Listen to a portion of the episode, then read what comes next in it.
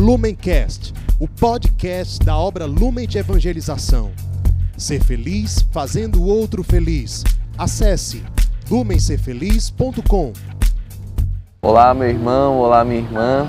É uma alegria estarmos aqui mais uma vez reunidos né, neste dia hoje, dia 13 de fevereiro de 2021, sábado, para juntos meditarmos as palavras do Santo Evangelho, que são para nós palavras de salvação, palavras de vida eterna. E por isso nós mais uma vez nos reunimos em nome de um Deus que é Pai, Filho e Espírito Santo. Vinde, Espírito Santo, e enchei os corações dos vossos fiéis e acendei neles o fogo do vosso amor. Enviai, Senhor, o vosso Espírito, e tudo será criado, e renovareis a face da terra.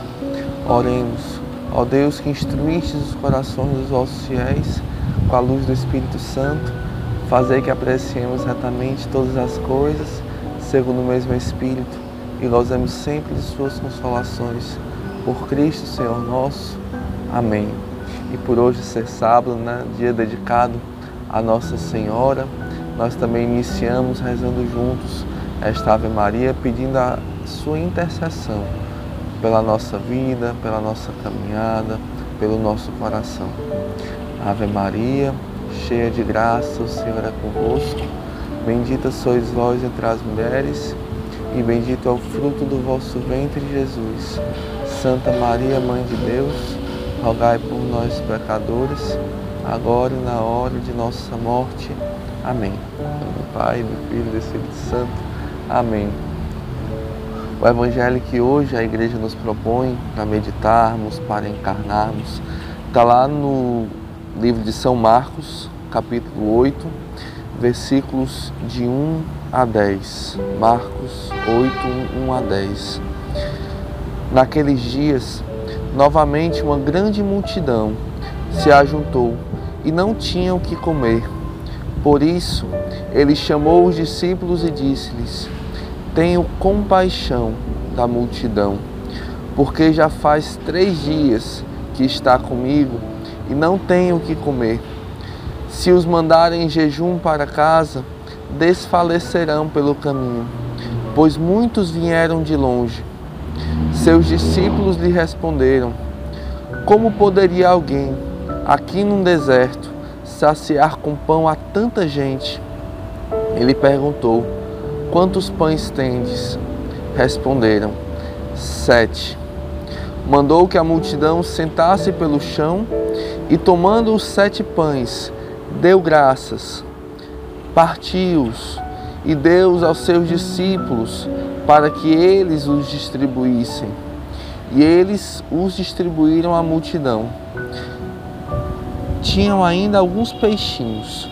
Depois de os ter abençoado, mandou que os, que os distribuíssem também. Eles comeram e ficaram saciados. Dos pedaços que sobraram, recolheram sete cestos, e eram cerca de quatro mil. E então os despediu. Imediatamente subindo para o barco com seus discípulos, partiu para a região de Dalmanuta. Estas são para nós, meus irmãos, palavras da nossa salvação. Glória a vós, Senhor. Então, assim, é muito, muito forte esse evangelho, né? muito belo, muito cheio de significado para nós. Ele que trata aquilo que a igreja chama da segunda multiplicação dos pães. Né? É, esse relato da multiplicação ele está presente em todos os quatro evangelhos, de formas, às vezes com algumas diferenças. Né?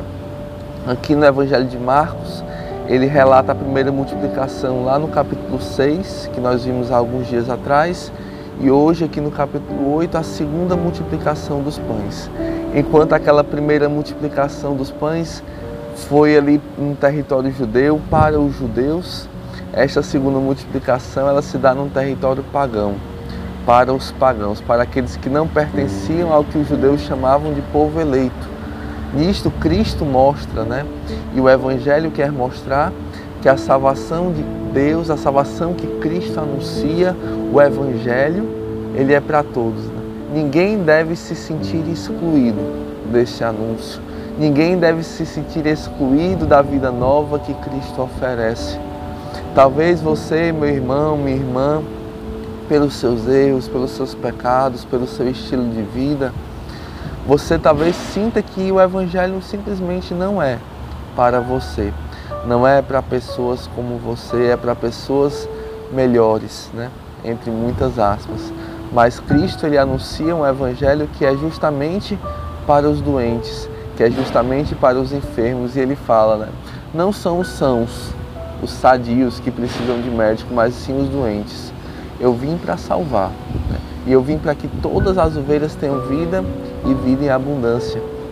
Então não importa de onde você vem, não importa aquilo que você já fez ou deixou de fazer, Cristo te alcança. Cristo vem ao teu encontro te anuncia e te propõe uma vida nova, uma vida com um novo significado, uma vida com um novo sentido, um sentido que agora sim te alimenta, que agora sim sacia a sede do teu coração que tu às vezes nem sabia o que era, mas sentia que algo ainda te faltava, que você descobriu aí nessa casa de acolhimento, que você descobriu lá na praça com a visita dos missionários da Obra Lumen, que você descobriu lá no seu grupo de oração, que você descobriu numa caminhada vocacional, que você descobriu numa visita a um projeto. Cristo hoje vem dizer que tudo isso foi a forma que ele encontrou de ir ao teu encontro e de se revelar a ti e de anunciar para ti a vida nova que ele quer te dar. Uma vida que ele sonhou para ti, uma vida cheia de sentido, uma vida cheia de esperança, uma vida cheia de vida eterna. Segundo ponto para a gente meditar aqui nesse evangelho é perceber o local onde ele se passa, né? A gente já viu aqui que ele passa no território pagão, mas ele também acontece num deserto. Um deserto que é para nossa lógica humana, né? Que Cristo, na lógica de Deus, ela supera muito a nossa lógica humana, a nossa forma de pensar.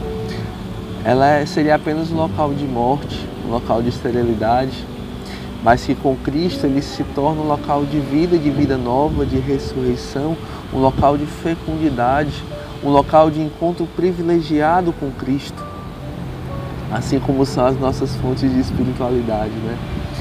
Loca, locais privilegiados de encontro com Cristo, locais em que Cristo nós podemos encontrá-lo a sua própria presença em seu corpo, sangue, alma e divindade na Santa Eucaristia, em seu corpo chagado, encarnado nos pobres, em sua presença mística, né, junto à Virgem Maria, que nos, sempre nos aponta o ressuscitado.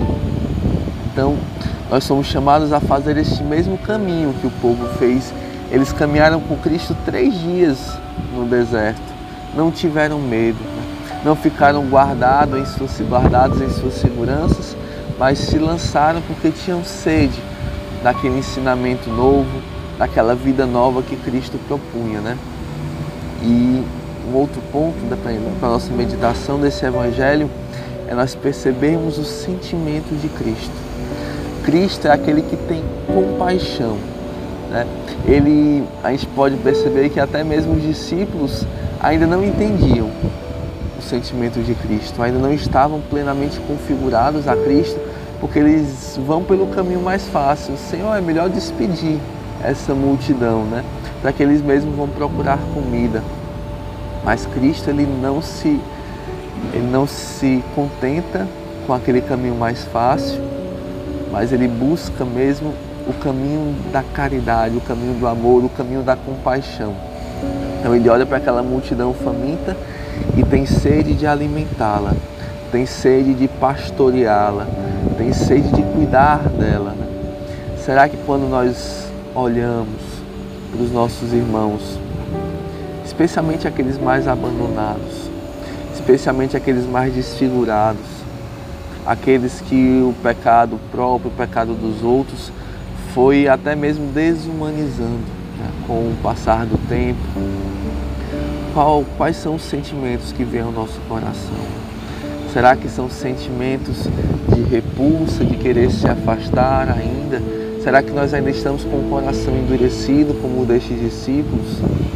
Ou será que nós já sentimos como Cristo sente e queremos nos aproximar, queremos cuidar, queremos pastorear, não queremos abandoná-los, mas queremos ali alimentá-los e dar a eles o alimento de vida eterna, dar a eles o prato cheio que Cristo nos oferece, né? E partindo, andando um pouco mais para frente na nossa meditação do Evangelho, é muito forte né, e simbólico o número que Marcos escolhe, que São Marcos escolhe para falar dos pães, né? Sete. Sete pães, né? E depois sobram sete cestos. Sete no, no na tradição bíblica, né, no simbolismo da Bíblia, é um, um número que indica a plenitude, que indica completude. Então ali indica a plenitude da oferta. Aqueles discípulos, mesmo sem entenderem completamente ainda o coração de Cristo, mesmo sem estar ainda plenamente configurados, eles se abandonam, eles se lançam em Jesus, né? E doam ali tudo que eles têm.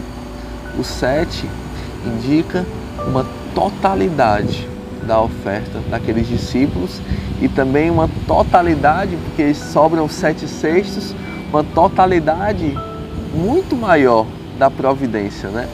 Porque se são sete pães ofertados, são sete cestos que sobram depois de ter alimentado uma multidão de quatro mil pessoas. Então, quando nós nos ofertamos plenamente, a providência de Deus superabunda e também em plenitude. E a gente pode testemunhar isso pelo ser feliz, né? pela mês a mês, como nós temos visto né, a nossa oferta como comunidade cada vez maior, precisando sim ainda sermos mais fiéis, precisando sim ainda entendermos mais o coração de Cristo, mas Cristo se alegra com a nossa oferta. Cristo se alegra quando nós damos tudo o que nós temos, mesmo ainda sem entender tudo, mas damos tudo. E aí a sua graça, a sua providência superabunda muito mais, muito mais generosamente do que a nossa oferta, né? Então, e por fim, né, a gente presta atenção num ponto que tem sido recorrente né, nas nossas meditações aqui, que é uma santa inquietação de Cristo na missão, né? que é a missionariedade mesmo de Cristo. Porque ele poderia ali ter ficado mais para, digamos assim, né, para aproveitar o grande feito que ele tinha realizado, para saborear ali a, a talvez ali a, a, adesão daquele povo todo a ele, que aquele povo que estava saciado, mas logo depois de cumprir ali seu propósito naquele lugar, o Evangelho fala que eles subiram logo na barca e, e saíram dali. Então Cristo ele vem nos ensinar mais uma vez, né, a fugir, fugir do comodismo, a fugir da tranquilidade, a fugir de qualquer tipo de acomodação. O Espírito Santo ele é aquele que sempre nos inquieta, aquele que sempre nos impele uma vida de oferta, uma vida de movimento, uma vida de se consumir inteiramente por amor a Deus e amor ao próximo. Então, que nós possamos juntos pedir a Deus, né, esta, à luz das palavras do Evangelho, uma completa confiança na providência de Deus, na graça de Deus, que sempre ultrapassa a nossa oferta. Possamos pedir a Deus também a graça de nos consumirmos por amor a Ele, a graça de uma fidelidade maior ao seu chamado, à vocação que Ele nos faz. E principalmente uma santa inquietação de não nos contentarmos com aquilo que nós já caminhamos, com aquilo que nós já alcançamos, com a quantidade de coisas que nós fazemos, mas de desejarmos ardentemente saciar a sede de Cristo. Desejamos ardentemente corresponder ao amor que Cristo tem por nós, porque nós amamos, porque Cristo nos amou primeiro. Senhor, dai-nos a graça de te amar como nós somos amados. Entregando todos esses nossos desejos, entregando os nossos bons propósitos pelas mãos da Virgem Maria, nós rezamos juntos. Ave Maria, cheia de graça, o Senhor é convosco. Bendita sois vós entre as mulheres, e bendito é o fruto do vosso ventre, Jesus. Santa Maria, Mãe de Deus, rogai por nós, pecadores, agora e na hora de nossa morte. Amém. Em nome do Pai, do Filho, do Espírito Santo. Amém. Lumencast, o podcast da obra Lumen de Evangelização. Ser feliz fazendo o outro feliz. Acesse lumencerfeliz.com.